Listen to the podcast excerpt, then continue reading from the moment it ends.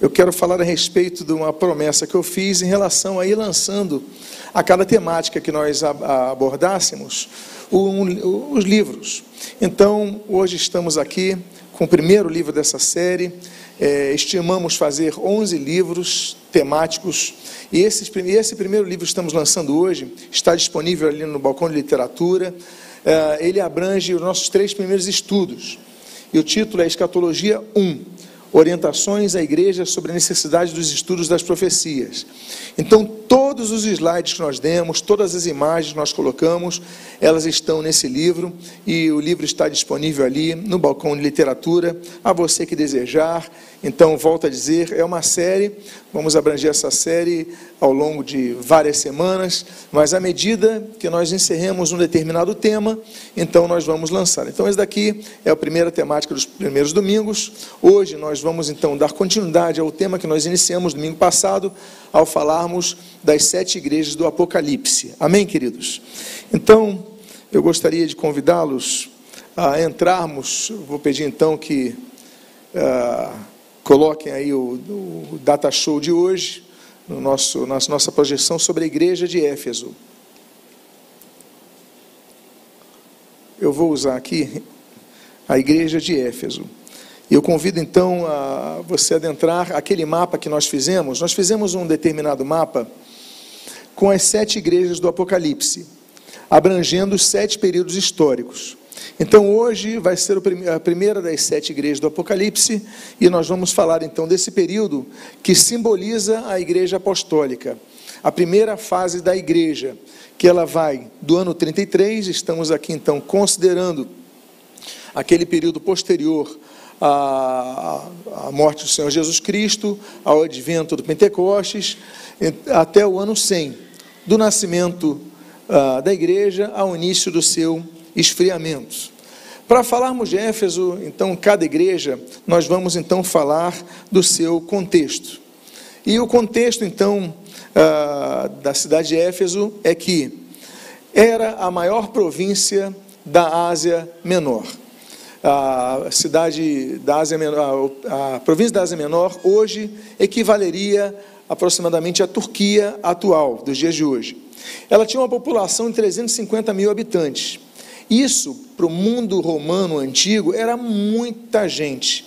Para você ter comparação com os dias atuais, seria aproximadamente a população da cidade de Vitória, no Espírito Santo, que tem mais ou menos isso, 350 mil habitantes. Agora, imagina a cidade de Vitória, naquela época, naquela região, com, enfim, sem, sem a quantidade de estradas que nós temos hoje, a quantidade de carros que nós temos hoje, a quantidade, ou seja, o grupamento de pessoas.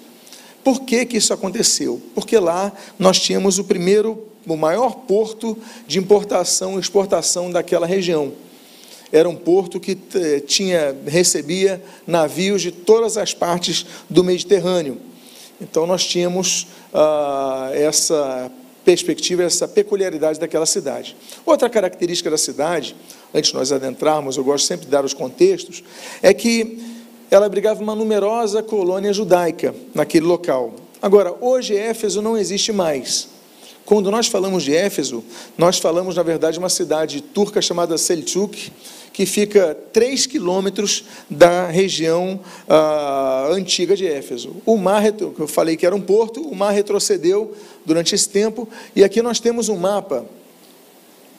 Nós temos um mapa da antiga cidade de Éfeso, você consegue ver aqui num, uma parte meio acinzentada, ok? Essa é a cidade moderna Selçuk, que nós chamamos hoje de Éfeso, mas na verdade tem outro nome. E aqui ficava o antigo porto de Éfeso. Então, das ruínas da cidade, aqui é o porto antigo e aqui é o porto atual. Então você vê como retrocedeu ah, ah, com o tempo essa cidade. Mas as ruínas estão aqui e aí podem ser visitadas. E aí eu tenho fotos de um período que lá estive quando fui fazer um curso naquela região. Então, nós temos aqui a, a coluna e parte de uma coluna do Templo de Diana dos Efésios, nós vamos falar sobre isso. Aqui estou em frente à Biblioteca de Celso, junto com o pastor um pastor muito querido, Levi Castro, ele morava em Esmirna, me acolheu na sua casa, me hospedou na sua casa. Hoje ele está servindo o Senhor na Bulgária, com a população turca do sul da Bulgária. Aqui é o Teatro de Éfeso, aqui é a igreja de João, uma igreja que João, enfim, esse que vai ter a visão, ele vai estabelecer ali e é feita essa igreja. Aqui é uma estátua de Sofia, nessa está nesse nicho aqui, é, vocês veem na biblioteca de Celso. E aqui é a igreja onde foi feito o concílio de Éfeso de 431, onde foi definida uma terrível doutrina, a qual nós não abraçamos, e eu vou falar ainda que é passando sobre isso, a respeito dessa questão. Sobre a religião em Éfeso, por ser um porto importante, ah, era também um forte centro de politeísmo, porque abrangia, recebia pessoas do mundo inteiro, navios do mundo inteiro, pessoas com várias religiões, né, o politeísmo abrange, é, é, é, infestava todo mundo. Então ali havia muito, muitos cultos realizados. Mas o principal naquela cidade era para uma divindade feminina chamada Ártemis, para os gregos, também chamada de Diana para os romanos. Ela era representada como tendo um arco e flechas, e, e atribuía-se a ela então o domínio sobre a natureza. Então as pessoas costumavam levar as suas caças, então sacrifícios suas caças a ela, para pedir então que lhe desse é, proteção e ajuda nas suas caças. Por quê? Porque era chamada a deusa caçadora. Além dessa característica, nós temos outra característica muito interessante, que nós vamos abranger, já abrangemos isso em estudos sobre a história da igreja, mas o fato de ser a chamada deusa virgem. Então era reverenciada pelas donzelas como sua protetora, mas o mais interessante é que começou-se a cultuar-se não apenas a parte dos caçadores que cultuavam a Diana, mas também a parte da, das pessoas que cultuavam uma deusa virgem. E começou então o um culto muito forte, principalmente a partir do século V, ah, no ano 431, depois de Cristo, quando ali se institui, uh, se, se oficializa o culto a Deus a Virgem, muda-se isso, e com a cristianização uh, do Império Romano, então eles falam: não, a gente não vai cultuar mais Diana nos Efésios, vamos cultuar personagens cristãos. Então começa a se cultuar Maria ali fortemente. No ano 500, como uh, a rainha, a deusa, a, eles não chamavam de deusa, mas eles chamavam de um termo chamado Teotocos. Teotocos, é, até hoje os católicos romanos chamam Maria de Teotocos, e os protestantes evangélicos chamam Maria de Cristotocos. Teotocos é mãe de Deus. Os protestantes evangélicos não aceitam isso, porque Deus não tem mãe. Então eles dizem: não, ela não é mãe de Deus, não é Teotocos, ela é Cristotocos, ou seja, ela é mãe de Cristo. E essa é uma das muitas diferenças entre o protestantismo e o catolicismo romano, mas enfim, que surge naquele contexto do século V.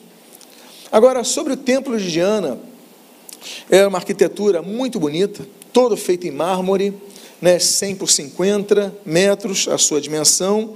E para você ter ideia, todos que conhecem ou visitam Atenas ou conhecem Atenas por fotos, eles têm aquela, aquele Paternon então é quatro vezes maior o templo de Diana. Nós temos aqui uma foto do que, do que era o templo de Diana. Isso daqui é uma reprodução, fizeram uma réplica do templo de um tamanho menor. Então, era essa estrutura. E essa daqui é o que sobrou do templo de Diana com as invasões dos godos. Os godos invadiram, destruíram o templo. Ficou uma coluna inteira e parte de uma coluna menor. Então, é isso o que restou de toda essa estrutura aqui do templo de Diana. Você indo a Éfeso, você pode então conhecer apenas essa coluna e uma parte dela ah, naquela região. Agora nós estamos falando da igreja de Éfeso. Como é que surgiu a igreja em Éfeso? Como é que foi implantada a igreja de Éfeso? Ela foi implantada no final da segunda, eh, segunda viagem missionária do apóstolo Paulo. Ele evangelizou naquela cidade Priscila e Áquila, um casal, eles se convertem, permanecem ali, e depois então Paulo continua a sua viagem missionária. Quando Paulo retorna a Éfeso na terceira viagem missionária, ele, não, ele, ele tem uma surpresa muito grata. Ele encontra 12 convertidos ali. batiza os doze convertidos e também são batizados com o Espírito Santo. E ali Paulo então fica durante três anos naquela cidade. Ele permanece naquela cidade mais tempo do que ficou em qualquer outra cidade ali na Ásia Menor. Três anos é um bom tempo. Então, quando nós falamos de viagens missionárias de, de Paulo, nós temos que entender que em algumas ele passava um dia, em algumas ele passava dois dias, alguns, alguns um período muito curto, mas como em Éfeso ele passou três anos ali, estabeleceu então uma igreja muito estruturada doutrinariamente, como vocês podem ver pelo tempo que ele passou ali. Depois ele deixa o jovem Timóteo, para quem ele vai escrever duas cartas, como pastor daquela igreja, o jovem Timóteo, que vai dirigir aquela igreja até o seu martírio. Agora, 40 anos se passam, desde a fundação da igreja, que acontece mais ou menos no ano 52. Mais ou menos no ano 90, João está preso na ilha de Patmos por causa de sua fé, por causa da palavra. E João tem uma visão do Senhor Jesus. E nessa visão, Jesus fala: escreve uma carta para Éfeso. 40 anos depois, Jesus dá um recado para aquela igreja. Como é que Jesus se apresenta para a igreja de Éfeso? O texto de Apocalipse, capítulo 2, agora vamos começar a entrar no texto sobre a carta à igreja de Éfeso. No primeiro versículo, a Bíblia diz, na sua terceira parte: Estas coisas diz aquele que conserva na mão direita as sete estrelas e que anda no meio dos sete candelabros de ouro. Essa é uma visão artística, isso daqui é uma concepção artística de determinado pintor, determinado desenhista, do que ele entendeu ser essa visão. Mas podemos ter uma ideia aproximada do que João viu. Jesus andando é, no meio dos sete candelabros. Nós estudamos domingo passado que, que a Bíblia fala sobre os sete candelabros. Os sete candelabros são as sete igrejas. E na sua mão direita sete estrelas, que são as sete lideranças da igreja. A Bíblia fala de Jesus com cabelo branco, ok? Então, a, sua túnica veste talares, né, o seu cinto aqui dourado de ouro. Então, tudo aquilo que nós falamos domingo passado está aqui expresso nessa representação, essa é a visão dele. Mas o importante notarmos é que Jesus está andando no meio dos sete candeeiros dos sete candelabros de ouro, com as suas chamas. Isso é importante por quê? Porque nós vamos falar desses sete candeeiros ah, nesses sete próximos domingos, hoje nos próximos seis. Mas essa representação, Jesus andando no meio dos candeeiros, ela aponta o seguinte: em primeiro lugar, Jesus guarda a sua igreja e ele a observa. Trata-se do cumprimento de que ele, da promessa que ele fez de que estaria conosco todos os dias até a consumação dos séculos. É uma promessa que ele fez. Então ele está andando no meio da igreja. Então, se essas sete igrejas representam todas as igrejas, significa que Jesus está andando no meio delas. Não significa que ele concorde com todas elas, que ele anua com a direção de todas elas. Vamos ver sobre, falar sobre isso hoje. Mas que ele está atento, sim. E outro fator é que quando ele anda no, sete, no meio das sete igrejas do Apocalipse, ou seja, no meio da cristandade, ele também tem o seu aspecto judicial, porque ele observa as posturas que a igreja tem que precisam ser melhoradas. Qual é a situação espiritual da igreja de Éfeso? Nós temos virtudes na igreja de Éfeso e nós temos o erro, um problema na igreja de Éfeso. E isso aponta aos tempos atuais. Em primeiro lugar, nós devemos ver o que fala no versículo 2, na sua primeira parte, esse capítulo número 2. Conheço as obras que você realiza. Conheço, gnosco. Ou seja, Jesus, ele sabe do que está acontecendo na sua igreja. Nós nos escandalizamos praticamente todas as semanas né, seguindo redes sociais e tudo mais, somos impressionados com o que nós vemos em algumas igrejas. Olha, como é que pode acontecer isso naquela, isso naquela. Se nós ficamos assim, imagine o Senhor Jesus, que diz que conhece as suas obras. Jesus anda no meio dela. Por quê? Porque Jesus é onisciente, Jesus é Deus. Então ele está presente onde dois ou três estão reunidos em, seu nome. É promessa dele no Evangelho de Mateus. Então ele está atento ao que cada uma delas tem feito, inclusive a igreja de Éfeso. Mas ele diz, nesse versículo número 2, na continuidade dele, o seguinte: Conheço as tuas obras, tanto o teu esforço. Eu coloquei essa, essa palavrinha grega aqui, kopon, que eu já vou explicar o significado dela, mas o fato é que conheço as tuas obras. Era uma igreja que tinha obras, era uma igreja que trabalhava. Então nós temos uma virtude nessa igreja, uma grande virtude. Não era uma igreja é, estacionada, não era uma igreja sem trabalho, não era uma igreja que ficava apenas com uma plaquinha. Eu lembro até hoje, eu fui visitar uma igreja é, em Martha's Vineyard e eu fui lá no período do inverno. Foi no período do inverno, estive lá três vezes, mas numa vez eu me impressionei, porque eu vi, não, foi no período verão, que tava, foi julho e agosto. Estava assim, estamos de férias, voltamos em setembro. Eu falei, eu nunca vi isso numa igreja, uma plaquinha, estamos de férias, voltamos em, em setembro. Ficaram dois meses sem culto, sem pregação da palavra. Meu Deus, Agora, era uma igreja, tinha aparência de igreja, tinha púlpito, tinha vitrais bonitos, é? com certeza tinha sua membresia, mas uma igreja simplesmente tira férias. Por quê? Porque falta alguma coisa nessa igreja. Jesus conhece as suas obras, diferentemente daquela igreja que, que eu pude observar ali. É, é, essa igreja era uma igreja que operacionava é, suas obras, tinha, tinha a, ações mas Jesus espera uma igreja que seja mais do que ouvinte. Jesus espera de uma igreja que seja trabalhadora. Por isso que nós falamos, se envolva nos ministérios da igreja. Não seja apenas uma pessoa que assiste um culto, mas que seja uma pessoa que seja, que seja envolvida na obra de Deus. Que você seja uma pessoa que, olha, eu, eu me disponho a trabalhar nisso, a ajudar nisso, a ficar na recepção, a trabalhar com as crianças, a operar no som. Tantos espaços nós temos. Mas por quê? Porque nós mudamos a concepção de igreja e muitas vezes nós olhamos a igreja como se fosse um auditório.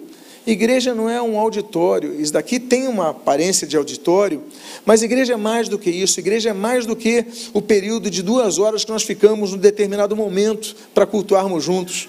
A igreja continua, então tem que ser trabalhadora como a igreja de Éfeso.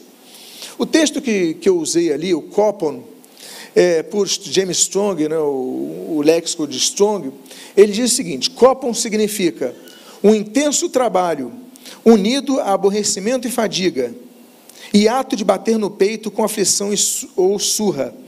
Ou seja, um intenso trabalho que traz aborrecimento. Tem gente que começa a trabalhar na igreja, mas nos primeiros aborrecimentos que surgem, você lida com pessoas, as pessoas se atrasam. Eu não sei se aqui tem mais gente que fica eh, tenso com o atraso dos outros quando está marcando alguma coisa. Tem alguém assim? Tem várias pessoas assim. Agora imagine pessoas furando escalas, é, problemas que surgem. Falamos de um problema que teve na parte de som aqui do, do multimídia. Vários, várias situações trazem. Mas o que importa é que nós não deixemos de trabalhar. E essa igreja de Éfeso não deixava de trabalhar, apesar dos aborrecimentos, das lutas que tinha.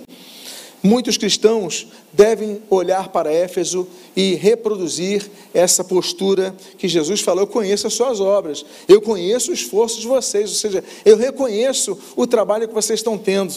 Jesus então traz um elogio a essa igreja, e eles tinham um grande labor pela frente.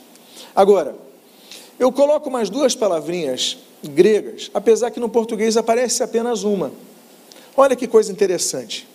Apocalipse 2, no versículo 2, na terceira parte, no versículo 3, diz assim: Conheço o seu labor, as suas obras, o seu esforço, como nós usamos.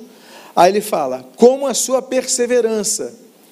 E você tem perseverança e suportou provas por causa do meu nome sem esmorecer.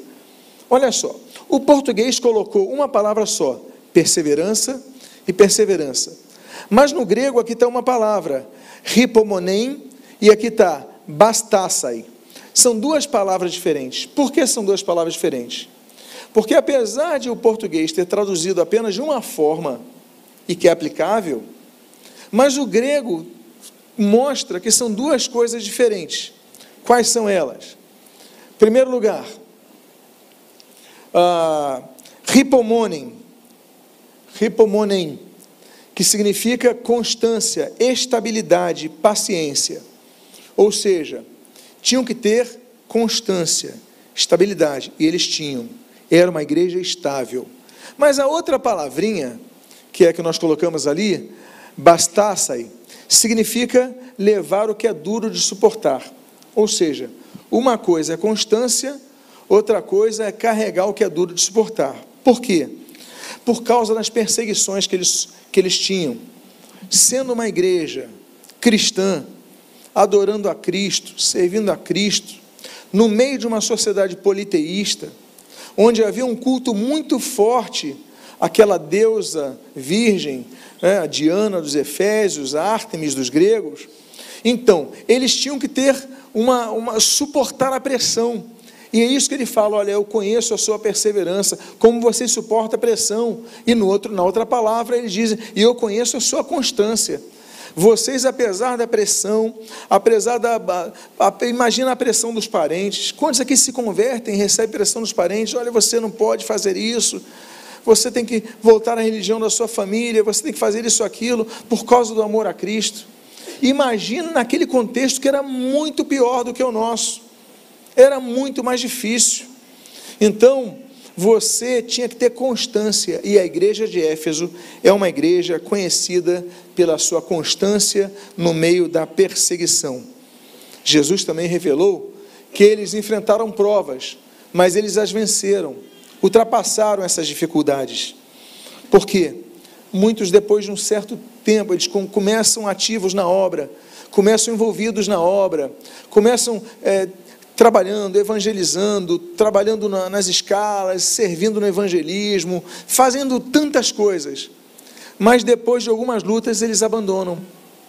E quantas cadeiras que você conhece que podiam estar ocupadas por pessoas que um dia trabalharam na obra e não estão mais? O que, que aconteceu? Eles não tinham a característica que Éfeso tinha. Uma outra virtude de Éfeso, além de ser uma igreja que trabalhava, Além de ser uma igreja que tinha constância e suportava a pressão externa, continuavam firmes. Tem outra virtude que Jesus exalta na igreja de Éfeso. Ele diz o seguinte, no versículo, na continuação do versículo 2: então, que vocês trabalham, conheço o labor de vocês, a constância de vocês, né, o esforço de vocês, e que à prova os que se declaram apóstolos e não são, e descobriu que são mentirosos. Uma igreja que se colocava numa postura de não aceitar qualquer liderança que se apresentasse como tal. Eu quero lembrar para vocês que a igreja ela enfrentou grandes desafios. Geralmente três grandes desafios a igreja enfrentava naquele primeiro século. Primeiro, culto ao imperador. As pessoas tinham que cultuar o imperador, que era chamado Dominus et Deus. Então, ainda que alguns não, não se vissem assim, mas eles aceitavam essa adoração, culto ao imperador. Tinha o segundo problema, o politeísmo que os envolvia. E o terceiro problema, uma religião, uma seita herética chamada gnosticismo. Essa seita herética, ela tinha algumas características que misturavam cristianismo, judaísmo, zoroastrismo, religiões orientais, babilônicas, egípcias, enfim, era um caldo, era uma mistura, e tinha várias vertentes. Mas uma delas trazia então os seus mestres gnósticos, que falavam o seguinte: não existe necessidade alguma de, de santificação, muito pelo contrário, você tem que liberar o seu, a sua libido, você tem que liberar a sua carnalidade, você tem que liberar tudo porque esse é o caminho para a salvação. Ou seja, eles iam contra a mensagem cristã que visa a santidade. E aí, meus amados irmãos, a igreja se posicionou, e a igreja de Éfeso tinha essa característica. Ela falou: olha, eles se declaram apóstolos, mas não são, eles são mentirosos. E a igreja de Éfeso, então, mantinha a sua postura. Mas eles se apresentavam com títulos: não, eu sou mestre, não, eu sou apóstolo, não, eu sou isso, eu sou aquilo.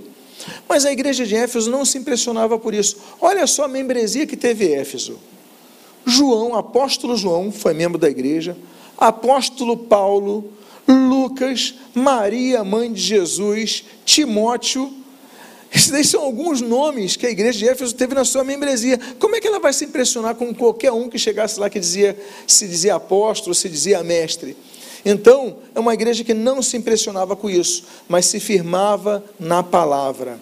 Era uma igreja, então, que trabalhava e que confrontava a heresia com a palavra.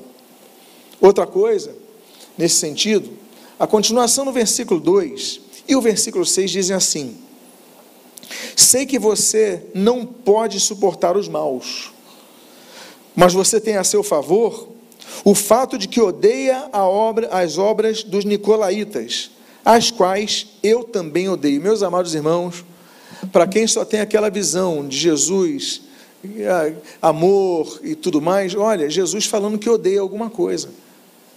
A Bíblia é clara: Deus odeia o pecado. Nós sabemos disso. Jesus fala: Eu odeio as obras dos nicolaítas. Não está falando que odeia os nicolaítas. Está falando que odeia as obras dos nicolaítas. Então, é diferente odiar a pessoa e as obras, o fruto que ela está fazendo. Nós devemos ser assim também, nós devemos reprovar, não as pessoas, mas as obras de pessoas que são condenáveis, que são contrárias à palavra de Deus.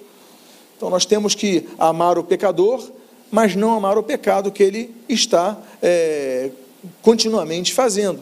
Então Jesus ele fala: olha, eu tenho, vocês também estão de parabéns, porque assim como eu, vocês odeiam as obras de Nicolaítas. Quem foi Nicolau? Para quem tem o um mínimo de conhecimento bíblico, sabe, em Atos capítulo 6, que foi um dos sete levantados para servir as mesas. A Sociedade Bíblica do Brasil coloca ali os diáconos, a instituição dos diáconos. Ou seja, foi um dos doze homens que a Bíblia diz que foram escolhidos pela igreja, pelos doze, que eram homens cheios do Espírito Santo. Olha só, um homem que era cheio do Espírito Santo, Jesus está falando que odeia as obras dele. O que, que nós vemos com isso? Que assim como no grupo que Jesus escolheu, dos doze, havia um que foi reprovado, no grupo dos sete que os apóstolos escolheram, houve um que foi reprovado. Ou seja, não é porque as pessoas foram chamadas, convidadas, que tudo que elas vão fazer são certas. Muitas coisas podem ser condenáveis. Nicolau era um homem cheio do Espírito Santo, mas se deixou perder. E ele eh, vivia nessa seita gnóstica, e essa é uma característica gnóstica, a obra dos Nicolaitas, ou seja, a obra dos seguidores de Nicolau, que era uma seita muito permissiva. Pregava a depravação do uso do corpo como liberação espiritual. Ou seja, o que, que ele fazia? De acordo com os escritores Clemente de Alexandria e Eusébio de Cesareia, ele oferecia a esposa dele para outros terem relações. Que coisa! Comunidade de esposas. Sim, estou falando de uma situação que você pode falar é inimaginável ainda mais na igreja primitiva. As pessoas têm um conceito muito interessante de igreja primitiva. Elas falam o seguinte: nós temos que ser como a igreja primitiva, nós temos que voltar aos tempos da igreja primitiva. Meus irmãos, isso é igreja primitiva. É o homem oferecendo a sua esposa para ter relações com os outros. Isso é igreja primitiva. Nós temos que ser como a igreja santa de Cristo, não como a igreja primitiva no seu geral. Por quê? Porque a igreja de Laodicea era a igreja primitiva. Então nós devemos ter muito cuidado com isso. Comunidade de esposas. Aí você fala, poxa, mas isso não acontece mais, acontece. Não, mas não acontece mais no contexto de igrejas cristãs. Acontece. Nos anos 70, início dos anos 80, surgiu uma seita chamada os Meninos de Deus. Quantos já ouviram falar dessa seita? Só para ter uma noção aqui. Poucos. Os meninos de Deus, os mais, de mais idade, então conhecem. Ela, eu coloquei uma foto aqui, desse movimento, que era uma igreja, um movimento que avançou nos Estados Unidos e foi pelo mundo. Os Meninos de Deus hoje se chama A Família. Era liderado por esse homem, aqui já está com mais idade, mas no início ele era mais, mais jovem, né, Davi Berg, e ele então, ele tinha uma técnica chamada em inglês fishing and flirting, que é, é pesca e flerte, ou seja, as pessoas atraíam outras pessoas para terem relações e, através disso, relações sexuais mútuas, coletivas ou individualizadas, mas enfim, abertas, então eles pescavam pessoas para o seu movimento. O movimento cresceu muito. Claro que depois começaram a haver denúncias, começou a haver problemas, começou a haver questões judiciais, isso daí foi minguando isso daí. A sociedade acordou para esse tipo. Mas isso dos nicolaítas é algo que se repetiu ao longo da história e que se viu nesse movimento chamado como movimento eclesiástico dos meninos de Deus e hoje a família que permanece com a sua viúva. Pois bem, esse Nicolau então tinha essa característica, mas a igreja de Éfeso não se contaminou com isso. Pelo contrário, a Bíblia diz que eles odiavam as obras dos nicolaítas. Então nós vimos as virtudes da igreja de Éfeso. Agora, a igreja de Éfeso tinha um defeito.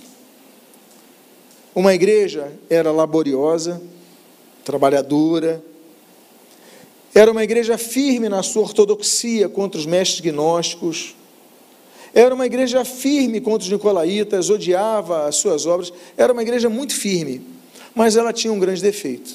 E qual era o seu defeito? Apocalipse capítulo 2, versículo 4. Tenho, porém, contra você o seguinte: você abandonou o seu primeiro amor. Eu coloquei mais uma vez a palavrinha grega, por causa da tradução dela, afeques, afiques. Por quê? Porque ela traz um significado que nós aqui no português vamos entender melhor que abandono é esse. Mas, assim como aconteceu com Nicolau, ou seja, que se distanciou do Evangelho, essa igreja, afiques, ou seja, essa palavra é usada para divórcio no grego. Ela se divorciou de Deus. Ela se divorciou daquilo que antes lhe era precioso.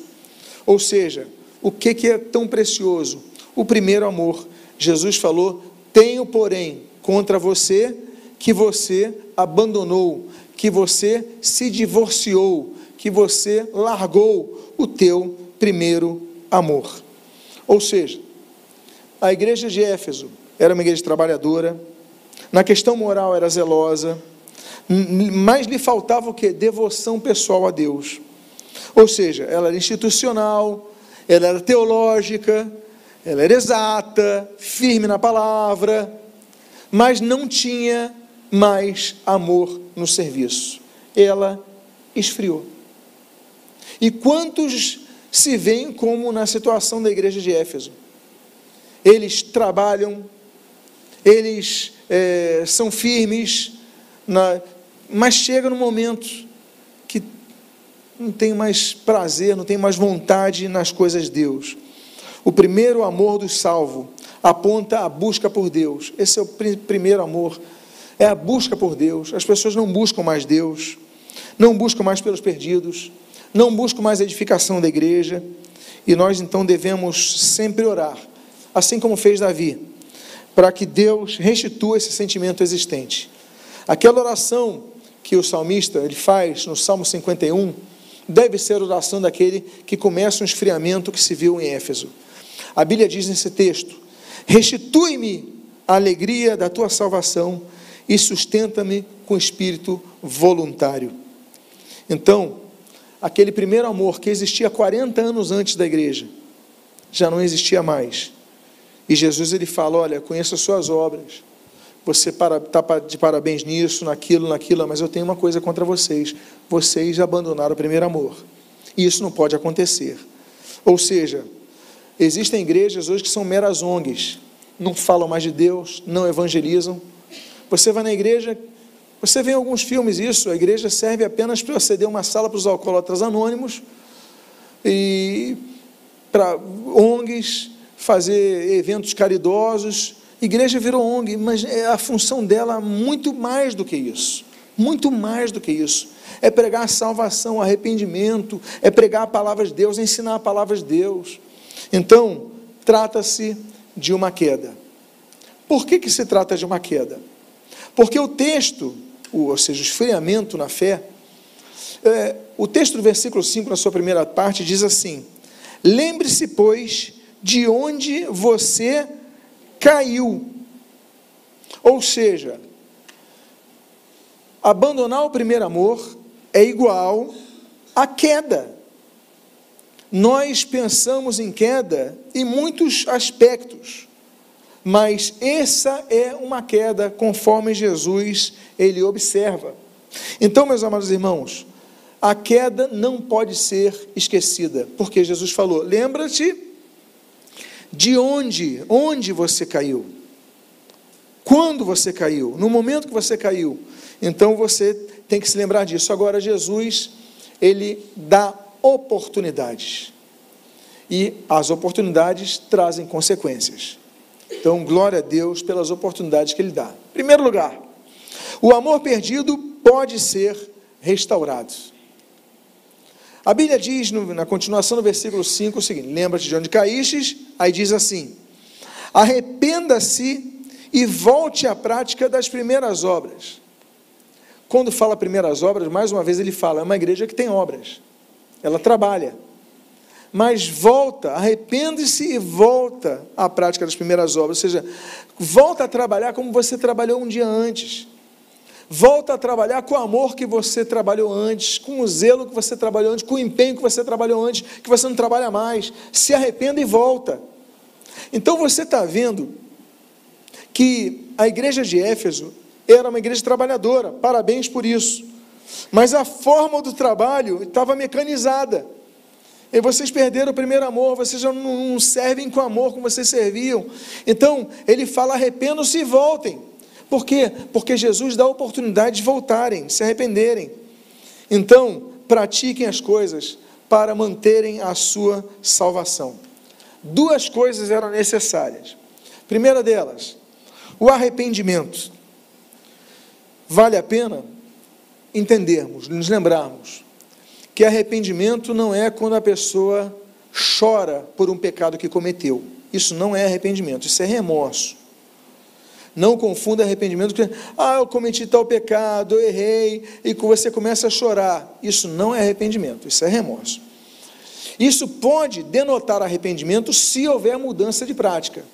Então, se você mudar a prática, então esse remorso, na verdade, era uma, uma primeira parte do arrependimento, porque arrependimento é mudança de vida. E segundo lugar, o que ele espera é que voltem à prática das primeiras obras. Ou seja, não eram para parar de trabalhar, mas era para voltar a trabalhar como trabalhavam antes. Então, volta a dizer: uma igreja que trabalha está de parabéns. Agora, como nós trabalhamos? Como nós devemos trabalhar? Como nós temos trabalhado, aliás, é uma reflexão que nós devemos fazer. Mecanicamente ou com zelo por aquilo que nós fazemos. Então devemos trabalhar com amor. Por quê?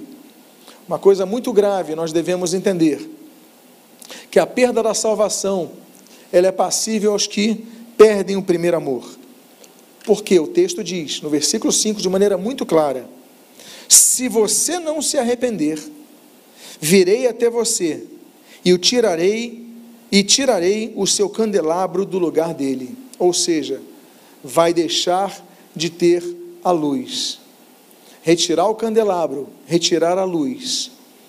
Meus amados irmãos, não permitamos que isso aconteça conosco, que sejamos removidos. Volto a dizer, a ideia de Jesus Cristo, como muitos colocam no cinema e tudo mais, de um paz em amor, de, uma, de, um, de um meio que um hippie, que está tudo bem e tudo mais, esse não é a visão bíblica de Jesus Cristo, é a parte da visão de Jesus Cristo, mas não é todo.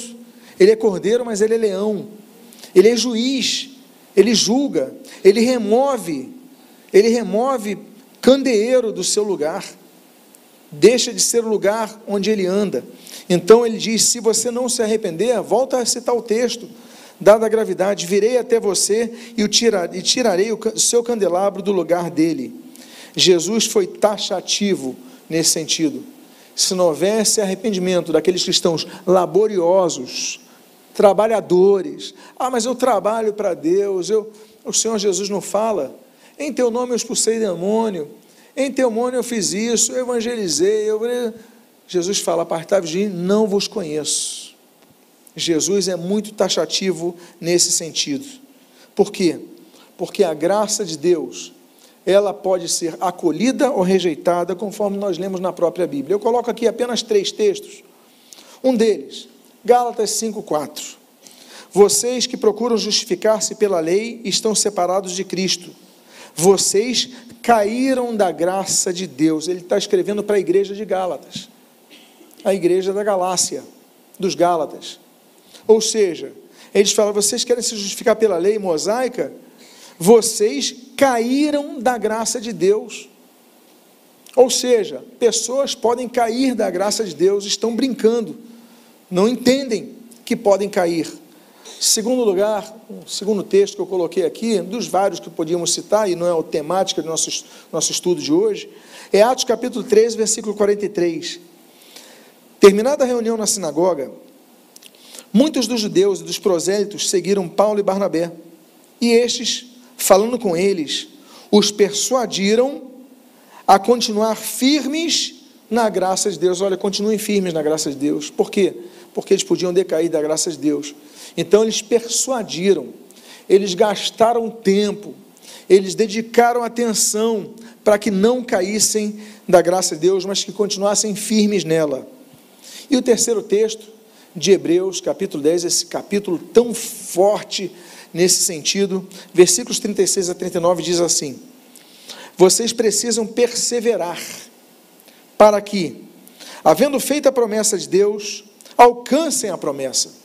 Porque se vocês não perseverarem, vocês não vão alcançar a promessa. Olha aqui a possibilidade: têm a promessa, mas não alcançaram a promessa. Aí continua dizendo: Porque ainda dentro de pouco tempo, aquele que vem virá e não irá demorar mas o meu justo viverá pela fé. Aí ele está falando, meu justo viverá pela fé, mas ele coloca assim, ponto e vírgula e vírgula. Continua dizendo: se retroceder, o justo que viverá pela fé, se retroceder, dele a minha alma não se agradará. Nós, porém, não somos dos que retrocedem para a perdição, mas somos da fé para a preservação da alma. Está falando do justo que vive pra, pela fé, que pode se perder. Mas ele está falando, nós não somos assim, nós somos os que preservam a alma. Então nós devemos ter muito cuidado com isso.